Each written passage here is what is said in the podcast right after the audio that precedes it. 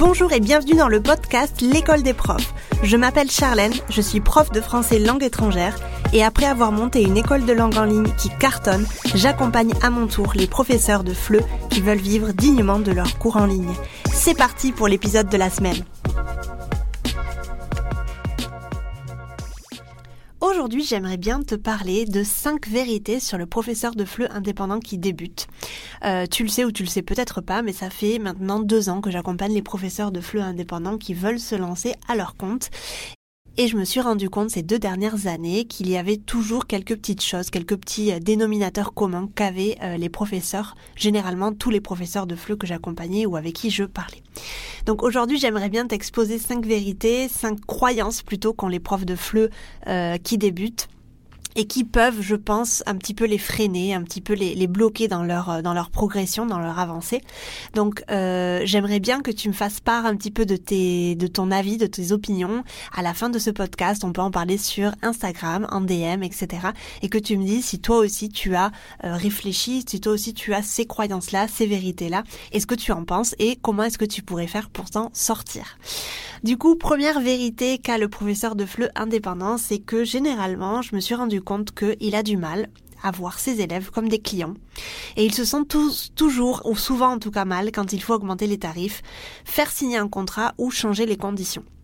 J'ai l'impression que euh, le professeur de FLE indépendant voit toujours ses élèves comme... Euh, pas comme des amis parce que je pense que j'exagérerais un petit peu en, disant euh, comme des amis, mais en tout cas, il a du mal à voir ses élèves comme des clients parce que généralement le professeur qui débute se sent toujours très euh, reconnaissant d'avoir des élèves qui leur permet, qui lui permet de, de vivre confortablement ou en tout cas de, commencer à pouvoir vivre de son activité.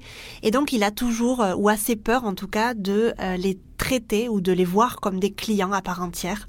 Et donc il a souvent un petit peu de mal à, passer euh, vers le, le, le, côté un petit peu administratif des choses, donc à faire signer un contrat, à changer les conditions quand c'est nécessaire, et euh, le plus euh, le plus contraignant, je pense, pour les professeurs quand on débute, c'est quand il faut augmenter nos tarifs. Une chose que j'aimerais partager avec toi, c'est que tes élèves sont d'abord des clients. Je sais que dans la théorie tu le sais, mais euh, c'est un petit peu difficile souvent de s'en rendre compte et de l'appliquer au quotidien parce que on a toujours peur que bah, ces personnes-là partent, on a toujours peur euh, de les décevoir, on a toujours peur que en appliquant certaines règles, en appliquant certaines limites, ces personnes-là ne soient plus contentes de notre travail et partent ailleurs. Mais euh, j'aimerais bien quand même te dire que généralement c'est le contraire qui se passe. Plus tu vas avoir des limites, plus tu vas mettre des limites, plus tu vas mettre des freins, plus tu vas montrer à ton élève que tu es professionnel, que tu as des quoi, que tu as des limites, que tu sais en fait où tu vas et que tu veux euh, bien si tu veux professionnaliser ton, ton activité, plus tu vas le faire et plus ton élève va te respecter et plus il va sentir et il va croire et il va voir en tout cas que tu es quelqu'un de professionnel. Donc n'hésite pas quand c'est nécessaire, quand il est nécessaire pour toi d'augmenter les tarifs, n'hésite pas à le faire. N'hésite pas à leur faire signer un contrat, n'hésite pas à changer les conditions quand, quand c'est nécessaire et n'aie pas peur que tes élèves partent, n'aie pas peur que tes élèves pensent euh, X ou Y de toi parce que s'ils le font, c'est leur responsabilité, c'est pas la tienne et s'ils le font en plus, ça voudra dire que, encore une fois, ce n'est pas ton élève idéal. Donc n'aie pas peur dans ces moments-là. On peut toujours être, euh, je dis toujours qu'on peut toujours être friendly, mais être ferme. J'aime toujours utiliser l'expression de euh, avoir une main de fer dans un gant de velours, non? C'est donc euh, être ferme, mais à la fois savoir un petit peu être flexible, être euh, être friendly hein, avec nos clients, ça c'est sûr. Donc essaye, tu vois, d'avoir ce, ces deux côtés-là qui, pour moi en tout cas, peuvent marcher ensemble. C'est pas du tout quelque chose qui, qui ne fonctionne pas ensemble. Hein. C'est deux choses qui peuvent tout à fait euh, fonctionner ensemble. Euh, au contraire, quand je vois certains profs qui sont beaucoup trop euh, amicaux avec leurs euh, leurs élèves, moi je me demande, en fait, je me pose la question euh, jusqu'où ça va aller?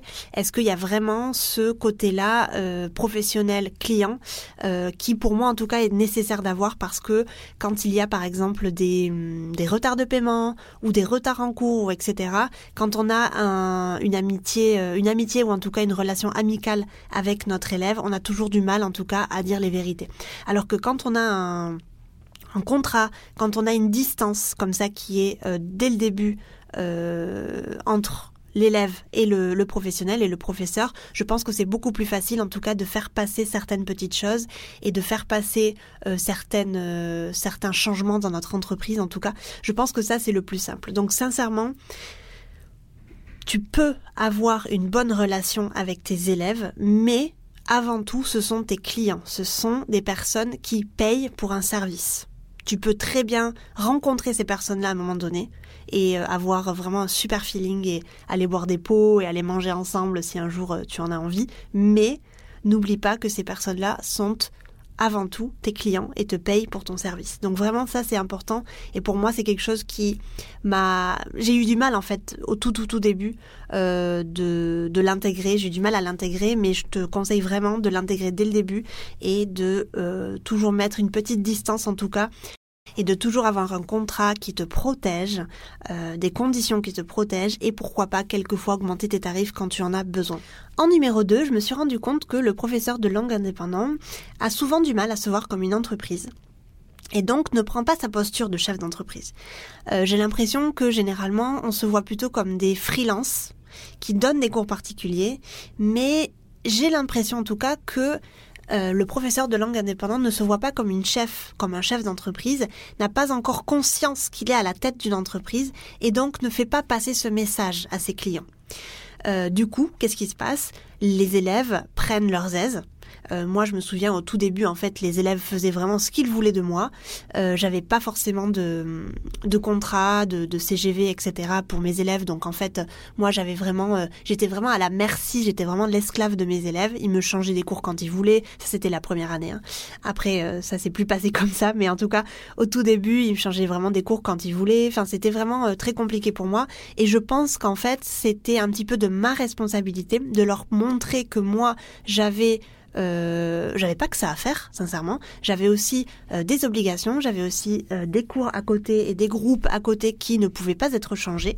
Et je pense qu'en fait, c'était un petit peu ma faute parce que je n'avais pas cette posture de chef d'entreprise, je n'avais pas cette attitude de chef d'entreprise, j'avais plutôt l'attitude de ben moi oui ben j'ai envie d'avoir le plus de cours particuliers possible parce que je veux gagner ma vie grâce au FLE et grâce à, à, à ma à mes cours particuliers et euh, bah, si tu veux changer le cours, ne t'inquiète pas, pas de problème, on le change quand tu veux. Alors que je pense que le plus important et le plus sérieux à faire, c'est vraiment d'établir des limites. Encore une fois, on est vraiment là à des limites et de se montrer comme, écoute, moi j'ai une entreprise à faire tourner. Euh, s'il y a des, s'il y a un changement au niveau de ton de ton cours, il n'y a pas de problème, on peut en parler. Mais en tout cas, euh, ne va pas changer le cours chaque semaine parce que ce sera pas possible pour moi et j'ai des obligations et je ne pourrai pas euh, honorer ces cours-là. Donc je pense qu'en fait, il y a une, vraiment une partie de responsabilité de du professeur. Qui veut qu'en fait, dès qu'on se montre un peu plus sérieux dans son travail et dès qu'on montre qu'on a une confiance en nous en termes de, euh, de position de chef d'entreprise, je pense que c'est à ce moment-là en fait que les élèves nous prennent vraiment au sérieux et c'est à ce moment-là qu'il n'y a plus de possibilité de négocier ou quoi que ce soit. Moi, depuis que j'ai vraiment pris ma, ma, ma posture de chef d'entreprise pour mon école de langue en ligne, je me suis rendu compte qu'en fait, il y a aucune possibilité de négociation. Alors bien sûr, je suis très flexible parce que je pense que euh, j'ai quelqu'un, je, suis quelqu'un de, très humain et je pense que quand on a euh, en face de nous des humains, on a, on a l'obligation en tout cas d'être à leur écoute et, je pense que c'est quelque chose de, très bon qu'il faut avoir. Donc je t'encourage vraiment à, à ne pas devenir un robot, hein, n'est-ce pas? Mais quand même, on a des CGV, on a des conditions. Euh, moi, j'ai une entreprise à faire tourner. Je ne peux pas euh, complètement euh, dire bah l'élève, bah oui, si tu veux, on peut faire le cours samedi prochain ou quoi. Non, le samedi je ne travaille pas. Le samedi l'école est fermée. En été pareil, en août on est fermé. On ne répondra pas aux emails pendant le mois d'août. On ne répondra pas aux emails pendant le le, week-end. Donc on en est un petit peu encore on connecte un petit peu avec le point numéro un quand je te dis qu'il faut poser tes limites. Il faut que tu poses tes limites, mais il faut aussi que tu agisses comme quelqu'un de responsable et quelqu'un qui ne va pas tout chambouler seulement parce que l'élève a besoin d'un changement là, là, là, de suite, demain, tu vois. Il faut aussi euh, lui montrer à cet élève qu'on est à la tête d'une entreprise, qu'on a une entreprise à faire tourner, qu'on n'est pas un simple freelanceur qui donne des cours particuliers. En numéro 3, et c'est souvent quand on débute parce qu'on pense que c'est la seule issue possible, euh, le professeur de langue indépendant pense que seuls les cours particuliers vont lui permettre de vivre de ses cours en ligne. Et généralement, il a du mal à s'imaginer euh, qu'il pourra, avec le temps, mettre en place beaucoup, beaucoup de choses en plus pour vivre confortablement de ses cours. J'ai souvent des professeurs qui me disent ouais mais j'ai l'impression que ce sera impossible pour moi de créer des groupes, Comment est-ce que je vais pouvoir créer des groupes avec un même élève idéal? Euh, Est-ce que je vais pouvoir trouver des personnes qui vont être euh, intéressées par la même heure? Euh, Par exemple, moi, je veux donner cours que le mardi à, 16h, par exemple. Est-ce que c'est vraiment possible que je trouve des élèves qui vont tous être d'accord pour le mardi à 16h Ben oui, bien sûr que oui. il faut que tu penses que dès que tu as une offre, dès que tu as quelque chose dans la tête qui est viable, qui est faisable, forcément qu'il y a des gens qui vont être intéressés ton seul boulot, en fait, ça va être de les trouver, ces personnes-là. Donc, euh, j'en reviens un petit peu au point numéro 3, mais vraiment, euh, ne pense pas que seulement les cours particuliers vont te permettre de vivre de tes cours en ligne. Tu vas pouvoir mettre beaucoup plus de choses en place. Et sincèrement, je pense que, on en reparlera dans un nouvel épisode, dans un autre épisode, mais je pense sincèrement que les cours particuliers devraient être les dernières choses à mettre en place, sincèrement, parce que finalement, le cours particulier, c'est ton temps. C'est vraiment euh, précieux ce que tu vends. Ça devrait être la chose la plus chère que tu vendes et ça devrait être la chose la, la moins euh, la moins prioritaire à mettre en place dans ton business. Je pense que euh, les professeurs, mais bon, je sais que c'est difficile, hein, donc c'est vraiment quelque chose que je mets vraiment entre gros guillemets, mais je pense que les professeurs qui se lancent devraient d'abord commencer par des cours en groupe et ensuite commencer par des cours particuliers. Ils ne font pas ça parce que forcément c'est plus simple de trouver des cours particuliers que de créer des cours en groupe euh, dès qu'on arrive sur le marché du fleu. Je comprends tout à fait. Mais en tout cas, les cours particuliers, ça ne va pas être la seule solution pour toi. Non, non, non. Tu vas pouvoir créer des groupes, tu vas pouvoir créer des webinaires si tu veux. Tu vas pouvoir créer des produits de fleu, par exemple des e-books, des formations, sur lesquels par exemple tu vas traiter un sujet, par exemple tu vas faire euh, une formation euh, de je sais pas d'une heure et demie sur euh, les pronoms personnels, tu vas pouvoir créer une formation de trois mois sur comment atteindre tes objectifs en français. Enfin ça, ça va être des choses que tu vas pouvoir faire une fois et que tu vas pouvoir vendre à l'infini. Ça, c'est quelque chose qui commence à exploser, les formations en ligne, tu le sais, c'est quelque chose qui commence à être euh, vraiment euh, démocratisé dans tous les secteurs euh, de l'entrepreneuriat, donc je te conseille vraiment d'y jeter un coup d'œil. Donc non, non, non, non, non, les cours particuliers ne seront pas la seule issue pour toi pour pouvoir vivre de tes cours en ligne. Oui, ce sera peut-être la première chose que tu vas mettre en place, mais non, ce sera pas la seule chose. Donc avis et attention aux profs qui font, qui font des cours particuliers depuis déjà 2-3 ans, euh, tu peux t'en sortir. J'ai l'impression que je parle à des, à des personnes qui ont des gros problèmes dans la vie. Non, non, non. Tu peux t'en sortir, tu peux mettre des choses en place pour sortir de ça si ça ne te rend plus heureux, n'est-ce pas?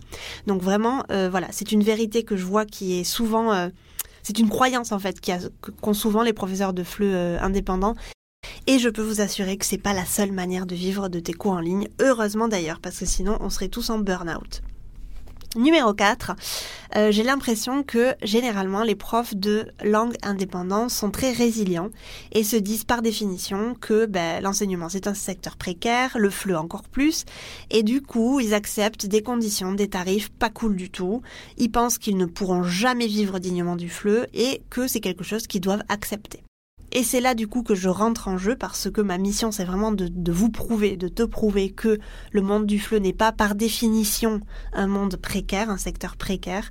Euh, je connais beaucoup beaucoup de professeurs qui ont vraiment euh, eu du succès avec leurs cours, qui ont vraiment créé une, entité, une entreprise, une école de langue en ligne et qui fonctionne très très bien. Donc vraiment je te conseille de d'effacer cette croyance de ta tête parce que euh, on dit souvent dans la spiritualité que plus on croit des choses et plus elles se, elles se concrétisent. Et ce que je te conseille de faire, c'est de mettre un post-it sur ton bureau et de te dire que non, le secteur du fleu n'est pas précaire et que tu as plein plein plein de d'options, de, choses à faire pour gagner correctement ta vie dans le fleu. Donc je ne suis pas d'accord. Je pense qu'en fait les personnes qui disent ça sont des personnes qui, euh, oui, ont dû accepter bien sûr des euh, des contrats ben, précaires, des contrats qui sont pas satisfaisants, mais je pense que ces personnes-là peuvent en sortir. Si elles n'en sortent pas, c'est pour X ou Y raison, on rentrera pas là-dedans. Tu peux vivre dignement du fleu et moi, ma mission, c'est vraiment de te le prouver. Cinquième et dernier point, j'ai euh, l'impression et en tout cas j'ai eu la sensation que les professeurs n'osaient pas investir dans leur business car ils pensaient que ça ne valait pas la peine d'investir sur un petit business. Au contraire, plus tu investis et plus tu grandis.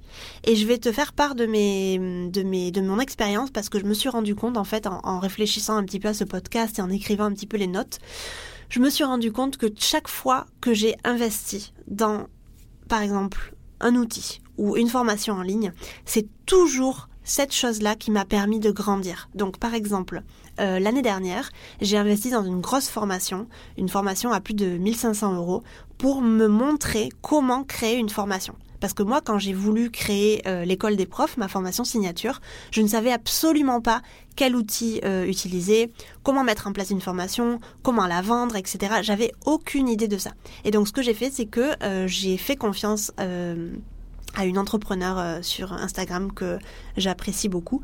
Et euh, ce que j'ai fait, c'est que je, je, lui ai acheté sa formation qui valait autour de 1500 euros. J'ai vraiment investi sur moi et je me suis dit, en fait, moi, je n'en peux plus de ma situation actuelle. Je veux absolument changer. Je veux absolument mettre en place une formation qui va aider les professeurs de FLE à, vivre dignement de leur, de leur activité.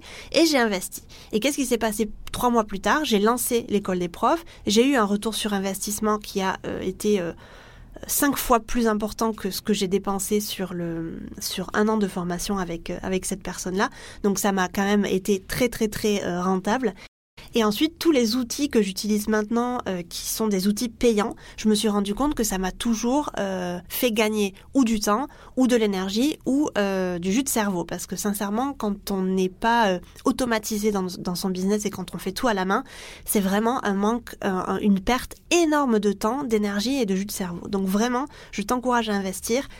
Et du coup, il n'y a pas plus tard que 2-3 semaines, j'ai investi à nouveau sur une petite formation qui n'est pas euh, aussi chère que la première, mais cette formation-là va m'aider à automatiser des tâches dans mon business et va automatiser euh, la vente de mes formations euh, sur du long terme parce que tu le sais, moi je fais des lancements deux à trois fois par an, mais j'aimerais commencer à automatiser un peu plus la vente de l'école des profs et notamment mettre en place des masterclass parce que j'ai adoré la masterclass que j'ai fait ce mois-ci, que j'ai faite ce mois-ci, qui était vraiment très très chouette. Et pourquoi je sais que chaque fois que j'investis, j'ai des résultats C'est parce qu'en fait, le fait de payer, moi, ça me motive. Euh, c'est pas la même chose que de lire un bouquin qui m'a coûté 10 euh, balles. Euh, moi, quand je paye des formations à plus de 500 euros, ce qui, ce qui, ce qui, ce qui se produit dans moi, c'est que je me dis, vu que j'ai payé maintenant, tu n'as plus le choix, ma cocotte. Tu dois mettre tout en place pour pouvoir récolter les fruits en fait de ton travail. Donc vraiment c'est ce que je te dirais aujourd'hui. Si tu n'oses pas investir, euh, je te conseillerais vraiment de surmonter ce petit blocage-là parce que plus tu vas investir et plus tu vas grandir. Donc oui, je sais que c'est de l'argent et je sais qu'au début on n'a pas beaucoup d'argent. Moi, quand j'ai dépensé ces 1500 euros dans cette formation-là, je peux t'assurer que c'était un gros, euh, un gros investissement pour moi et une grosse dépense pour moi. Mais j'ai payé en 12 fois parce que pour moi c'était possible de payer en 12 fois et parce qu'il y avait la possibilité de payer en 12 fois. Donc j'ai pas vraiment senti euh, que c'était un une grosse dépense sur le moment. Mais ce que je me suis dit, c'est que ben, je dépense 1500 euros, donc là, il va falloir quand même que je, je m'y mette euh, sérieusement. Donc vraiment, c'est mon conseil. Si tu n'oses pas investir parce que tu penses que ça vaut pas la peine d'investir sur un petit business, tu te trompes. Sincèrement, investis et tu verras que tu auras des résultats euh, fois, quatre fois, 500 plus gros, 500, euh, fois plus gros que ce que tu imaginais. Vraiment, je, je, tu peux me faire confiance. Voilà pour cet épisode de podcast. J'espère qu'il te sera euh, utile. En tout cas, je n'ai pas vraiment donné de conseils, mais c'est vraiment un petit peu une analyse sur euh, mes deux ans d'accompagnement euh, des professeurs indépendants. Je pense que tu dois te sentir concerné par plusieurs points. Je ne sais pas si par les cinq points, mais en tout cas par plusieurs points. N'hésite pas à me faire un retour sur Instagram. Ça me ferait plaisir d'avoir un petit peu ton, ton opinion. Je te souhaite une très chouette journée, soirée, week-end, tout ce que tu veux, et je te dis à la semaine prochaine dans un nouvel épisode. Et puis si tu veux aller plus loin, je t'invite à télécharger mon e-book gratuit sur 5 étapes pour vivre dignement de tes cours de FLE en ligne et doubler ton chiffre d'affaires. Tu trouveras le lien dans la description de cet épisode. N'hésite pas à partager ce podcast, le noter sur ta plateforme d'écoute préférée. Je te remercie de m'avoir écouté jusqu'ici et je te dis à la semaine prochaine pour un nouvel épisode. Ciao